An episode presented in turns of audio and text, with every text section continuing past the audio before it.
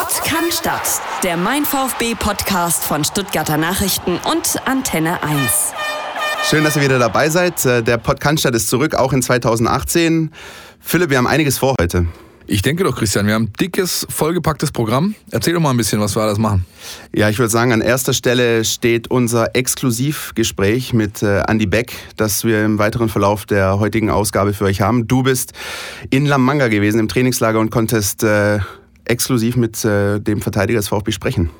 Richtig, ich hatte die Zeit, mich mit ihm kurz ein bisschen zurückzuziehen. Wir so, sind durch die Anlage gewandert, wo der VfB da unten Quartier bezogen hatte. Da ist ein ganz gutes Gespräch bei rumgekommen, was wir später im Verlauf der Sendung hören werden. Mhm. Und ähm, ja, ich beneide dich natürlich schon noch ein bisschen dafür, dass du ein paar Tage in der spanischen Sonne hattest. Aber wie ähm, die Artikel und vielen Features, die wir hatten auf unserer Seite gezeigt haben, hast du auch was gearbeitet. Äh, in diesem Sinne. Deswegen hat man mich hingeschickt. ja. ja. Ich stelle mir das dann so ein bisschen vor, nachher mit wie mit Katrin Müller-Hohenstein schön Füße ins Wasser und dann bei einem kleinen Cocktail die Gespräche. Nein, das war natürlich nicht schlecht. Ähm, wir freuen uns, ähm, dass wir euch Andi Beck gleich äh, exklusiv präsentieren können, haben aber natürlich auch noch viele, viele andere Themen, über die wir mit euch äh, quatschen können, müssen aber natürlich auf dieses Trainingslager noch zurückschauen. Äh, wie gesagt, Philipp, du warst da. Ähm, mal abgesehen von den äh, besseren Temperaturen, die es da gab, ähm, was ist so dein Gesamteindruck? Der Gesamteindruck ist eigentlich ein guter. Mhm. Nur das ist halt bei eigentlich allen Trainingslagern so. Es ist ganz, ganz selten, dass mal was Gravierendes passiert im Sinne von einer gravierenden Verletzung oder dass, dass sich Leute irgendwie an die Gurgel gehen oder sonst was. Man denke da zurück an Matthäus und Lisa Rasudi sich auch mal kurz ein paar Schellen gegeben haben. Legendär. Ja, genau. Nein, also das ist immer, das ist das Diffizile an der ganzen Angelegenheit. Diese Trainingslager sind immer ganz harmonisch. Ähm, die Stimmung ist immer ganz, ganz toll. Das Essen und das Hotel und alles, pipapo, super. Das haben Reschke betont. Der Teammanager Schäfer, aber auch der Trainer Wolf und auch die Spieler, mit denen du schnacken konntest, die haben gesagt, das ist alles super hier. Was das Ganze dann wert ist, das wird man spätestens an diesem Wochenende sehen, wenn dann die Hertha hier aufschlägt. Ja. Und äh, dann nach 90 Minuten weißt du ungefähr, ja, ob das Ganze wirklich so positiv war, was da unten passiert ist. Nichtsdestotrotz, die Mannschaft hat super gearbeitet, das hat man wirklich gesehen. Ja, es waren ähm, weniger konditionelle Aspekte im Fokus, denn die hat der Trainer über einen Laufplan schon während der freien Tage quasi abgedeckt, mhm. sondern es war ganz viel Aufarbeitung, Analyse, die Hinrunde nochmal angesprochen, viel Einzelgespräche, Gruppengeschichten, Videogeschichten und dann auf dem Platz wurde der Fokus darauf gelegt, wo der VfB sein größtes Manko hat, nämlich äh, das Runde muss ins Eckige. Ne? Ding dong. Ja, also die Offensive war klar, ganz klar das Thema. Ja, man hat versucht über Spielformen sehr viel äh, offensive Momente zu kreieren, hat äh, auch Passstaffetten üben lassen, die eben immer auf Torabschluss fokussiert waren. Und die Jungs, und da nehme ich wirklich alle mit rein, also auch die Mittelfeldspieler, äh, haben da ordentlich was für ihr Selbstvertrauen getan, denn die haben schon das Tor getroffen. Und die Testspiele, die absolviert wurden, liefen ja auch erfolgreich. Insgesamt sieben, sieben, Tore in zwei Spielen. Ähm, du hast die Spiele auch gesehen. Ist das, äh, lässt sich daraus irgendein Rückschluss schon ziehen auf, äh, auf das, was möglicherweise kommen mag zum Bundesliga-Auftakt? Sowohl als auch. Mhm. Also ich würde das Ganze so vom spielerischen Auftritt her und auch vom Ergebnis her nicht so hoch hängen. Okay. Das sollte man nie tun, weil Testspiele sind Testspiele. Die heißen das kostet auch Testspiele. übrigens, ja. Ja, ja. ja. Danke. Nein, aber da wird natürlich viel ausprobiert, ist klar. Ähm, was man sehen konnte, und das ist, denke ich, was, was wir auch in der Rückrunde des Öfteren sehen werden. Wolf hat mit der Mannschaft an der taktischen und systematischen Variabilität gearbeitet. Das heißt, ähm, mal Viererkette, mal Dreier-Fünferkette. Ähm, das System, das wir am meisten ähm, versucht haben zu spielen, ist äh, 4-2-3-1, das heißt eine Viererkette klassisch, davor zwei Abfangjäger sozusagen, die aber auch gleichzeitig mit dem Spielaufbau äh, viel zu tun haben. Dann eine offensive Dreierkette und vorne eben ein Stürmer. Und auch ähm, gerade bei diesen zwei äh, Sechsern sozusagen, ähm, mein Eindruck, ein bisschen ein offensiverer Gentner. War das auch dein Eindruck? Korrekt. Ja. Der hat ähm, tatsächlich ein bisschen mehr Freiräume gehabt als Askasibar das äh, hatte. Respektive der kleine Argentinier hat einfach abgeräumt und dann der erste Pass war meist zu Gente, der dann den Angriff quasi orchestriert hat, der dann eben versucht hat, die, die Dreierreihe entsprechend zu suchen, einzusetzen. Ja. Und in dieser Dreierreihe äh, hinter der Sturmspitze ein Spieler, auf den viele, viele Fans äh, große Hoffnung setzen, Carlos Manet, der mitgereist ist ins Trainingslager, ähm, aber noch sehr, sehr behutsam behandelt wird. Ähm, wie, wie hast du Carlos Manet erlebt? Ähm, ist er heiß, brennt er? Würde er am liebsten schon spielen oder, oder ist das so ein Ding, das auch er weiß oder ihm bewusst ist, pass auf, wir machen hier mal ganz langsam? Also das ist nicht ganz korrekt. Carlos Manet wurde in beiden Spielen nicht eingesetzt. Ja, ich meinte ja nicht die Spiele, sondern quasi, dass er einfach körperlich im Trainingslager sozusagen. Ja, aber auch in den Spielformen war er eigentlich immer der Überzahlspieler. Mhm. Das heißt, er hatte ein weißes Leibchen an und hat quasi immer bei der Mannschaft agiert, die gerade den Ball hatte. Okay. Verbunden mit der Ansage des Trainers oder mit der Regel, dass er nicht attackiert werden durfte. Also sprich, der wurde nicht angegangen, der wurde nicht, der wurde nicht getackelt, nichts dergleichen, sondern hat einfach den Raum dann auch bekommen und konnte viel machen, konnte viel mitmachen, hat, äh, hat, hat dann auch an Stabilität gewonnen.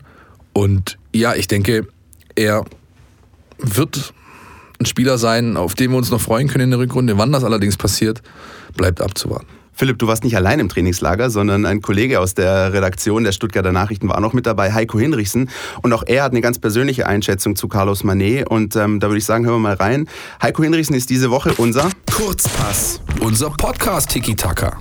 Ein Spieler, auf den sich die VfB-Fans sehr freuen können, das ist Carlos Manet. Seine Rückkehr ist mit kleinen Schritten, wird sie vollzogen, aber sie deutet sich doch eindeutig an. Im Trainingslager in La Manga hat der kleine Dribbler aus Portugal alle Einheiten mitgemacht, die meisten mit der Mannschaft absolviert. Ein bisschen hat man ihn dann rausgenommen, um ihn nicht zu überlasten. Aber die Rückkehr kündigt sich an und es ist sehr erfreulich nach einer so schweren Verletzung. Ein Knorpelschaden im Knie. Damit ist nicht zu scherzen, da kann auch schnell mal das Karriereende drohen. Aber bei Carlos Manet scheint es anderes zu gehen. Äh, das erste Heimspiel jetzt gegen Hertha BSC, da wird er wohl noch keine Rolle spielen, auf keinen Fall für die Startelf. Danach spielt man in Mainz und dann kommt das Heimspiel gegen Schalke 04. Hier kann man schon optimistischer sein. Carlos Manet ist, was seine Zukunft angeht, top motiviert. Er will gern beim VfB bleiben, spielt auch ein bisschen um einen neuen Vertrag. Er ist ja nur ausgeliehen und dann schauen wir mal, äh, was er bringen wird. Es bleibt bei Carlos Manet auf jeden Fall spannend und er wird uns noch viel Freude machen. Das ist also die Einschätzung von Heiko, die ich nicht teile, muss ich ganz ehrlich sagen. Okay. Ich glaube nicht, dass er schon gegen Schalke Minuten bekommen wird. Ich denke, das ist zu früh. Ähm, dafür spricht auch alles, was äh, Trainer Wolf und auch der Manager Reschke uns im, im Gespräch gesagt haben. Extrem behutsam, wirklich, wirklich vorsichtig. Ähm, du solltest ja, nicht den Fehler machen, den Kerl jetzt irgendwie zu schnell ranzulassen, auch wenn er will. Wir hatten das Thema ja schon mal vor Weihnachten, ja, der, als die erste, ersten Schritte auf dem Trainingsplatz mit der Mannschaft folgten oder, oder da waren von ihm, der will natürlich, ja, den musst du, den musst du quasi äh, an die Zügel nehmen, damit er nicht zu viel macht.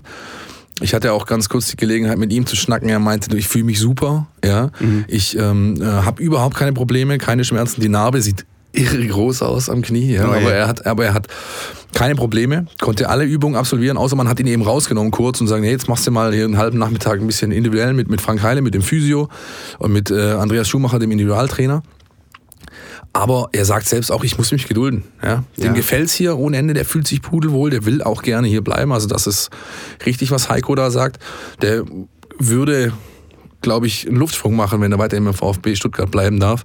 Allerdings, die sportliche Relevanz, da glaube ich einfach nicht, dass es schon in zwei, drei Wochen soweit sein wird. Das dauert noch einen Monat, wenn nicht länger. Ja, und was ich besonders gut finde, ist, dass auch innerhalb des Vereins oder der sportlichen Leitung auch eine gewisse Sensibilität für das Thema da ist. Michael Reschke hat auch schon vor Weihnachten nochmal gesagt, Carlos Manet wird in den letzten zehn Spielen möglicherweise ein Faktor. Also da will man auch diesen Druck gar nicht aufbauen. Ist erste, zweite, dritte Spiel. Nicht. Genau. Darfst du wirklich nicht. Also oh, man muss auch ganz klar sehen, eine Knorpelverletzung, wie er sie hatte, der Knorpel ist abgerissen. Das ist nicht durch, durch eine Verschleißgeschichte gekommen, sondern es war eine Ruptur quasi, ja. Und das ist, äh, das ist heutzutage schwerer zu bewerten als ein Kreuzbandriss. Mit solchen Sachen kannst du, oder mit so einer Verletzung kannst du immer noch Karriereende äh, kann es immer noch dein Karriereende bedeuten. Beim Kreuzbandriss mittlerweile, man kennt das zum Beispiel, also da, da sind ja Leute relativ schnell zurück. Manche spielen ohne. Ja, also, aber ein Knorpelschaden, das kann es gewesen sein. Sehr komplizierte Sache. Ich persönlich sehe Carlos Manet als so eine Art Bonusspieler. Also für mich ist es eher so, ich rechne nicht damit, dass er spielt, aber ich freue mich, wenn er dann mal irgendwann spielt und möglicherweise ein Faktor sein kann. Aber jetzt einfach zu sagen, kann er jetzt fünf Spiele, acht Spiele, zehn Spiele machen, ich glaube, das ist alles äh, Zukunftsmusik. Das wäre absolut unseriös. Ja. ja. Was ich garantieren kann, wenn der Kerl dann zum ersten Mal vom Auswechselposition Richtung Bank sprintet, dann wird was passieren, wie es damals bei Ginczek auch war. Du kannst dich erinnern? Ja, definitiv. Als er zum ersten Mal kam und 60.000 quasi auf dem Kopf standen und dieses Stadion beinahe abhob, genau das wird da auch passieren. Nur wann es passiert, da sollte man besser keine Einschätzung treffen. Was allerdings bald passiert, ist schon wieder das erste Bundesligaspiel in der Rückrunde, nämlich zu Hause gegen die Hertha am kommenden Samstag. Lass uns darauf mal ein bisschen schauen und vielleicht auch mit dem besonderen Fokus auf einen, ja, recht spektakulären Neuzugang, der da noch vor Weihnachten verkündet wurde beim VfB. Ja, die alte Dame schaut vorbei in Stuttgart. Das ist ein, die Amis würden sagen, a crucial game. Yes. Ja, also du musst dieses Spiel gewinnen. Da gibt es überhaupt keine Diskussion, da gibt es keine zwei Meinungen, da gibt's auch, darf auch am Sonntag, am Samstagabend nichts anderes auf der Anzeigetafel stehen wie ein Heimsieg für den VfB Stuttgart. Scheißegal, Entschuldigung, wie der eingespielt wurde. Ja, ich sage auch ganz ehrlich, ich bin eigentlich nicht so der Typ, der viel an ein oder zwei Spielen festmacht, aber auch mein Gefühl ist, dieses Spiel am Samstag gegen die Hertha ist so wichtig, ist ja. so wichtig. Das kann tatsächlich wegweisend sein für die gesamte Rückrunde. Möglicherweise, wer weiß, vielleicht erlebt Richtig. der VfB sogar eine recht gemütliche Rückrunde, wenn der Start einigermaßen gut läuft. Wer weiß das schon. Aber wenn du da einen, einen erfolgreichen Start hast, ich sehe es eher aus der positiven Sicht. Ich will gar nicht so groß darüber nachdenken, was passiert, wenn es schief läuft. Aber wenn du diesen positiven Start hast, kann das einen Schub geben für die ganze restliche Rückrunde. Absolut, die Mannschaft kann explodieren, ja. wenn eben die ersten Ergebnisse stimmen. Und das ist der Hertha natürlich eminent wichtig. Aber was auch äh, nicht vergessen werden sollte, Fußball ist und bleibt ein Ergebnissport. Dafür, dafür zahle ich gerne. Und die Ergebnisse, die werden auch sehr gern äh, maßgeblich am Trainer festgemacht. Und wenn Hannes Wolf noch ein, zwei Spiele verliert mit dieser Mannschaft, dann wird er nicht nur in der Diskussion stehen, ich glaube, dann wird es richtig eng für ihn. Das Problem in Anführungsstrichen ist das Auftaktprogramm. Eigentlich könnte man sagen, es ist recht dankbar, es sind machbare Spiele, Hertha, Mainz, aber ich meine, wir haben im Pokal gesehen, dass man in Mainz auch verlieren kann. Das ist natürlich durchaus kompliziert. Dann kommt Schalke, die tatsächlich einen sehr, sehr guten Eindruck gemacht haben in der Hinrunde. Ähm, mal ganz plump ausgedrückt, du kannst neun Punkte holen, du kannst aber auch null Punkte holen. Ne? Richtig, ja. Ähm, es sollten zumindest so, so zwischen drei und fünf sein, die man aus den ersten vier, ich nehme da Wolfsburg noch mit rein, die man da holt. Das sollte drin sein und dann wird das Ganze hoffentlich in die Richtung laufen, dass der VfB Stuttgart sein Potenzial, das er unbestritten hat, auch wirklich entfalten kann, um dann zu explodieren. Spiele gewinnen kann man übrigens nur, wenn man Tore schießt. und dafür wurde ja ein Mann geholt. Ähm, am 22. Dezember wurde es offiziell verkündet. Ich merke mir so ein Datum, weil es war ja. tatsächlich schon, schon ein großes Ding. Wir Hast haben nämlich, tätowieren lassen. Ja, ja unbedingt. Mhm. Ähm, den den Torero-Jubel. Wir haben am 21. Dezember, da, da warst du, glaube ich, noch gar nicht mehr da, in der Redaktion so ein bisschen geflaxt. So, ähm, Mensch, das mit Romero hat nicht funktioniert. Jetzt könnte man sich ja mal um den Gomez bemühen. du, ganz wichtig, dazu Tag, kann ich eine kleine, ja, sorry, wenn ich ja, unterbreche, eine kleine Anekdote aus dem Redaktions Missionsalltag. Ja, die hat mir der Heiko während der Zeit in, in äh, Spanien jetzt, glaube ich, dreimal erzählt. Ich war tatsächlich nicht mehr da an dem Abend, an dem Abend davor. Ja. Und die saß in der Redaktionskonferenz und der Heiko hat vor, vor, vor dutzter kompletter Sportressortmannschaft gesagt, wisst ihr was? Ich glaube, die holen den Gomez. und alle gucken ihn an, was? Hey, was? Was willst du? Das kann ja nicht dein Ernst sein, ja? Am nächsten Morgen um 9 Uhr mache ich irgendwie das Internet an und bing, bing, bing, wer unterschreibt beim VfB Stuttgart? Großartig. Es war unfassbar und genauso war es tatsächlich auch bei uns. Ähm, wir haben dann natürlich auch ähm, das äh, sehr, sehr umfangreich äh, ja. sozusagen gecovert und ähm, wir haben auch gesehen, dass ihr euch da draußen natürlich sehr gefreut habt. Und ja, Mario Gomez ist aber auch so eine Geschichte aus der Vergangenheit kannst du dir nicht mehr sehr viel kaufen. Ne? Wie sagt man? Äh, das kostet 2 Euro. Ja, komm. Ich wollte das schon, schon immer sagen. Äh, jetzt, bringst du noch den mit, jetzt bringst du noch den mit Sex mit der Ex und dann haben wir es vollständig. Das kann. ich wollte ich wollt, ich wollt die Ex diesmal rauslassen. Und, äh, Nein, äh, also. Nee, tatsächlich, der Punkt ist, ähm, auch da ist die Frage, Mario Gomez, glaube ich, ähnlich wie für die Ergebnisse, die du gerade angesprochen hast, wenn der natürlich in den ersten ein, zwei Spielen netzt, dann kann das einen richtigen Lauf geben und andersrum genauso. Der wird unglaublich wichtig sein und, und glaube sogar wenn er nicht trifft in den ersten ein, zwei Spielen, weil das habe ich jetzt in, in Spanien auch gesehen, die Präsenz, die dieser Mann ausstrahlt auf dem Platz, die ist mhm. außergewöhnlich. Das ist einfach so, ja. Und da, allein dadurch bindet er, bindet er Abwehrkräfte, womit er wiederum Räume schafft und die werden dann irgendwann entscheidend sein. Der hat einfach ein super abgebrühtes Auftreten, der ist eiskalt vor dem Tor. Die Szene in dem Spiel gegen Ostende nee, nicht gegen Ostende, gegen Twente war es, wo das, wo das Tor macht, da wird er von Gente bedient, steht frei vor dem Torhüter und glaub mir, 90 Prozent aller Spieler ziehen da auf, fangen an zu föppeln, machen dies und jenes. Was macht Gomez? Wie ein Tippkicker jagt er den mit der Picke einfach in die Maschen und das ist halt der Punkt. Ja, der Mann macht Tore, Tore, Tore, Tore. Er macht sie unspektakulär. Er macht sie auch mal mit dem Geschlechtsteil, wie wir wissen aus äh, alten Zeiten hier in Stuttgart. Er macht einfach überhaupt keine Kompromisse vor dem Tor. Und das ist was, was dem VfB Stuttgart bisher abgeht und ihm mit Sicherheit dann auch helfen wird, wenn er es schafft, das auch jetzt nicht nur im Trainingslager, sondern eben auch in der Bundesliga auf den Platz zu bringen. Unbedingt. Was äh, auch noch so ein bisschen diskutiert wurde, auch vor allem in verschiedenen Foren über die äh, Weihnachtstage, war die Geschichte Gomez als Plus, Terodde und Brekalo als Minus. Ist das eine, in Anführungsstrichen, Milchmädchenrechnung, äh, die du äh, teilst? Sagst du, äh, würdest du es auch so machen? Hängt das überhaupt das eine mit dem anderen zusammen? Klar, Josip Brekalo. Ich habe also das, in, hab das in den kroatischen Medien verfolgt, sorry, dass ich das noch kurz ja, erwähne. Aber der Punkt ist, ähm, Brekalo wäre im Sommer sowieso weg gewesen, so wie mehr oder weniger kolportiert wurde. Brekalo wäre im Sommer nicht nur weg gewesen, er war auch in der ganzen Zeit jetzt wirklich nicht ein harter Faktor. Exakt. Man ja. muss das einfach mal so sehen, ja. Der hat viele Spiele bekommen, ja, wenn es auch als Einwechselspieler war er hat viele Minuten bekommen, er hat selten Zahlen produziert im Sinne von Vorlagen oder Toren. Also so entscheidend war er jetzt nicht für den Verlauf der Vorrunde. Ähm, was mit Sicherheit ein Faktor ist, wenn sie nicht noch was auf dem Transfermarkt tun, was durchaus passieren kann bis zum 31. ist, dass der Trainer einfach einen Mann weniger offensiv gerade als mhm. Option zur Verfügung hat. Ja, das kann dann wieder ein Punkt oder wichtig werden, wenn sich wieder so viele verletzen. Oder ja, ist einfach eine Option weniger auf der Bank. Ja, aber klassisch spielentscheidend, prägend war Josi Brekalo jetzt nicht unbedingt in der Vorrunde. Absolut, äh, definitiv sehr, sehr spannend, was da alles passiert ist. Und die Transferperiode geht ja noch bis zum 31. Januar. Wie gesagt, äh, da lässt sich Michael Reschke auch nicht in die Karten schauen. Er spricht davon 75 also, Prozent. Ja, ja gut, was heißt nicht in die Karten schauen? Also ich meine, da ist auch so wieder so ein bisschen was, also ich habe ganz ehrlich, was diese ganze Thematik Trainer angeht, so ein bisschen ein ungutes Gefühl. Mhm.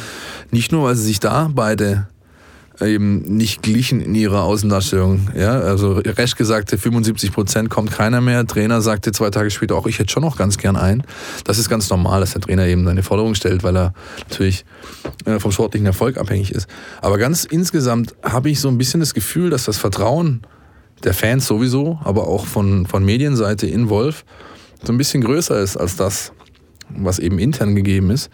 Und ich befürchte, dass wenn der Start gegen Hertha und Mainz nicht gut verläuft, punktemäßig als auch spielerisch, dann wird es sehr, sehr eng für den Trainer. Ja, ähm, ich habe äh, auch vor ein paar Tagen noch mit einem anderen Kollegen bei uns äh, gesprochen und der meinte auch, das große Problem eigentlich ist, äh, dass der VfB bisher noch kein wirklich so schlechtes Spiel hatte und trotzdem punktemäßig einigermaßen mau dasteht. Also für die, mit Blick auf die Leistung, die geboten wurde. Und ich sage immer ganz plakativ, die Scheißspiele, Entschuldigung, kommen wahrscheinlich noch.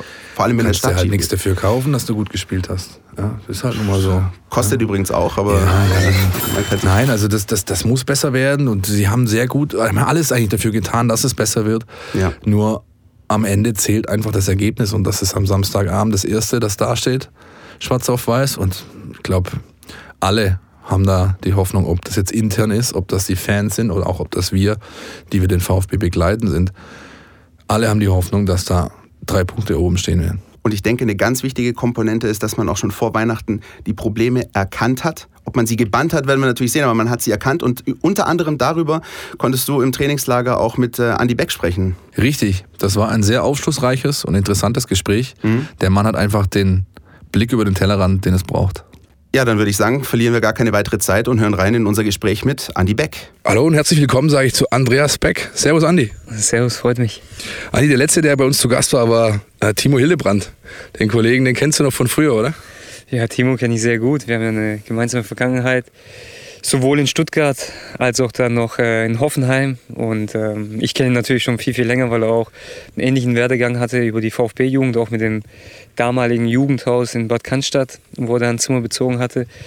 Und da war er schon auch ein Stück weit Vorbild und auch Antrieb, weil er den Weg dann schon gegangen ist zu den Profis. Von daher habe ich ihn schon sehr lange auf dem Schirm, den Timo. Damals war ja immer viel die Rede von den jungen Wilden, zu denen du auch gehört hast. Äh, gute Zeiten, dann bist du aber trotzdem dann den Schritt gegangen zu sagen, irgendwann, ich, ähm, ich ja, möchte einfach weiter mich entwickeln. Dazu muss ich vielleicht auch dann das gemachte Nest sozusagen verlassen. War das tatsächlich ein Grund? Und, und ist es nicht auch manchmal so, dass du eben, wenn du aus dem eigenen Stall kommst, immer so ein bisschen, dass manchmal musst du einfach raus, oder?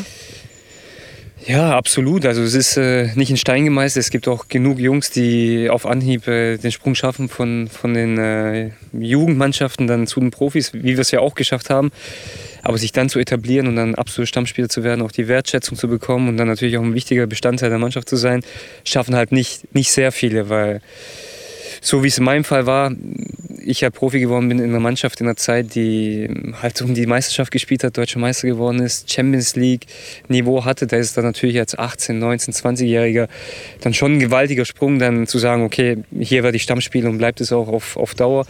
Von daher war der Schritt für mich einfach dann erstmal zu einem Aufsteiger zu, zu gehen, wie es damals Hoffenheim war, dann für mich der absolut richtige, um mich dann weiterzuentwickeln, um dann auch meine Erfahrungen zu machen und äh, absolut äh, mich in dieser Liga zu etablieren und dann einfach auch meine Spiele zu machen.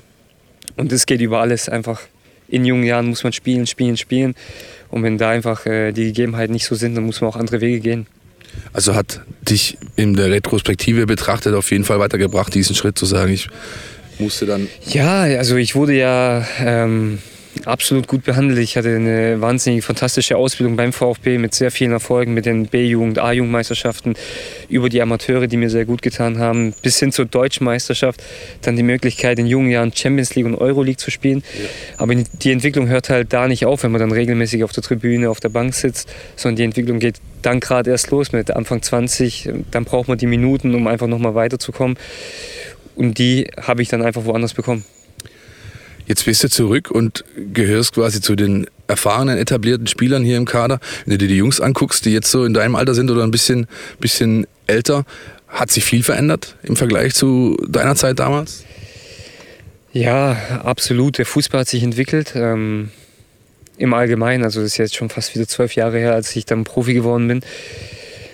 Und auch die ganze Struktur, die, das fängt äh, in Kleinigkeiten an und hört bei, bei großen Geschichten auf. Aber früher waren es halt eine Handvoll junge Spieler, die aus dem eigenen Stall kamen. Der Rest waren wirklich alte, erfahrene Spieler, wo es ein Gerüst kam, äh, gab. Und Heutzutage ist es fast so, dass äh, das Gerüst aus jungen Spielern besteht und es fast nur eine Handvoll alte Spieler gibt. Also das Blatt hat sich einmal so gewendet und auch bei den Trainern ist es einfach so, dass sehr viel über diese Jugendakademien, über dieses Konzept, über die Ausbildung, von der ich auch sehr profitiert habe, dass da auch der Trend rüberging zu sehr jungen Trainern, inhaltlich herausragenden Trainern. Und äh, kann man schon sagen, dass das einmal komplett gedreht wurde, eher von alt auf jung. Ja.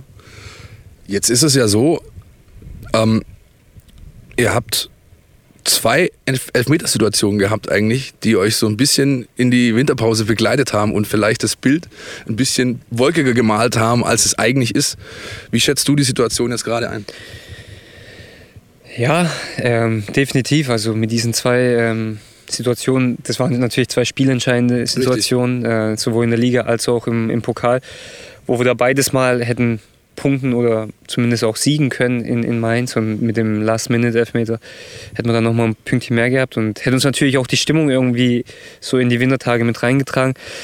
Aber im Umkehrschluss ist es vielleicht gar nicht so schlecht, weil dadurch wurden die wirklich die allerletzten Sensoren ausgefahren, weil die Situation ist nicht so, dass man sagen kann, okay, wir können uns zurücklehnen, wir können die Tabelle lesen, wir wissen aber auch, wie diese 17 oder 16, 17, 17. 17 Punkte zustande kamen. Das waren jetzt keine ähm, glücklichen 17 Richtig, Punkte. Das waren, ich würd, genau, ich würde eher sagen, das waren unglückliche 17 Punkte. Also mit etwas Spielglück, mit etwas mehr Konzentration und äh, der Kaltschnäuzigkeit hätten wir auch mehr haben können. Von daher ist die Ausgangslage schon so in unseren Köpfen, dass wir das Potenzial absolut auch haben, nochmal eins draufzulegen in der Rückrunde. Aber dafür müssen wir jetzt natürlich sehr gut arbeiten und dafür die Basis legen, weil es geht jetzt am nächsten Samstag schon gegen den Gegner, wo wir in der Vorrunde nicht gewinnen konnten. Siehst du die Mannschaft, euch, dich da auf einem guten Weg? Dieses Trainingslager kann man so stehen lassen unter dem äh, Gesichtspunkt aufarbeiten, was in der Vorrunde passiert ist, analysieren und natürlich die Dinge dann auch in der Rückrunde versuchen besser zu machen. Und äh, da haben wir sehr viele Statistiken jetzt auch äh, hergezogen gehabt, Teamstatistiken, aber natürlich auch individuelle Statistiken. Und da war es absolut augenfällig, ähm, dass wir überdurchschnittlich gut verteidigt haben, wenig Gegentore gefangen haben, was für einen Aufsteiger nicht unbedingt ähm, ja, so gang und gäbe ist. Ja. Und auch in den äh, Abstiegsjahren, wenn man da mal die Mannschaften nimmt, dann ist eigentlich die Defensive immer so das, das Manko. von daher haben wir eine überdurchschnittliche defensive Leistung gebracht in dieser Saison. Aber im Umkehrschluss war unser Fazit, was wir ziehen konnten, dass wir zu wenig Tore geschossen haben. Und da müssen wir einfach hinkommen.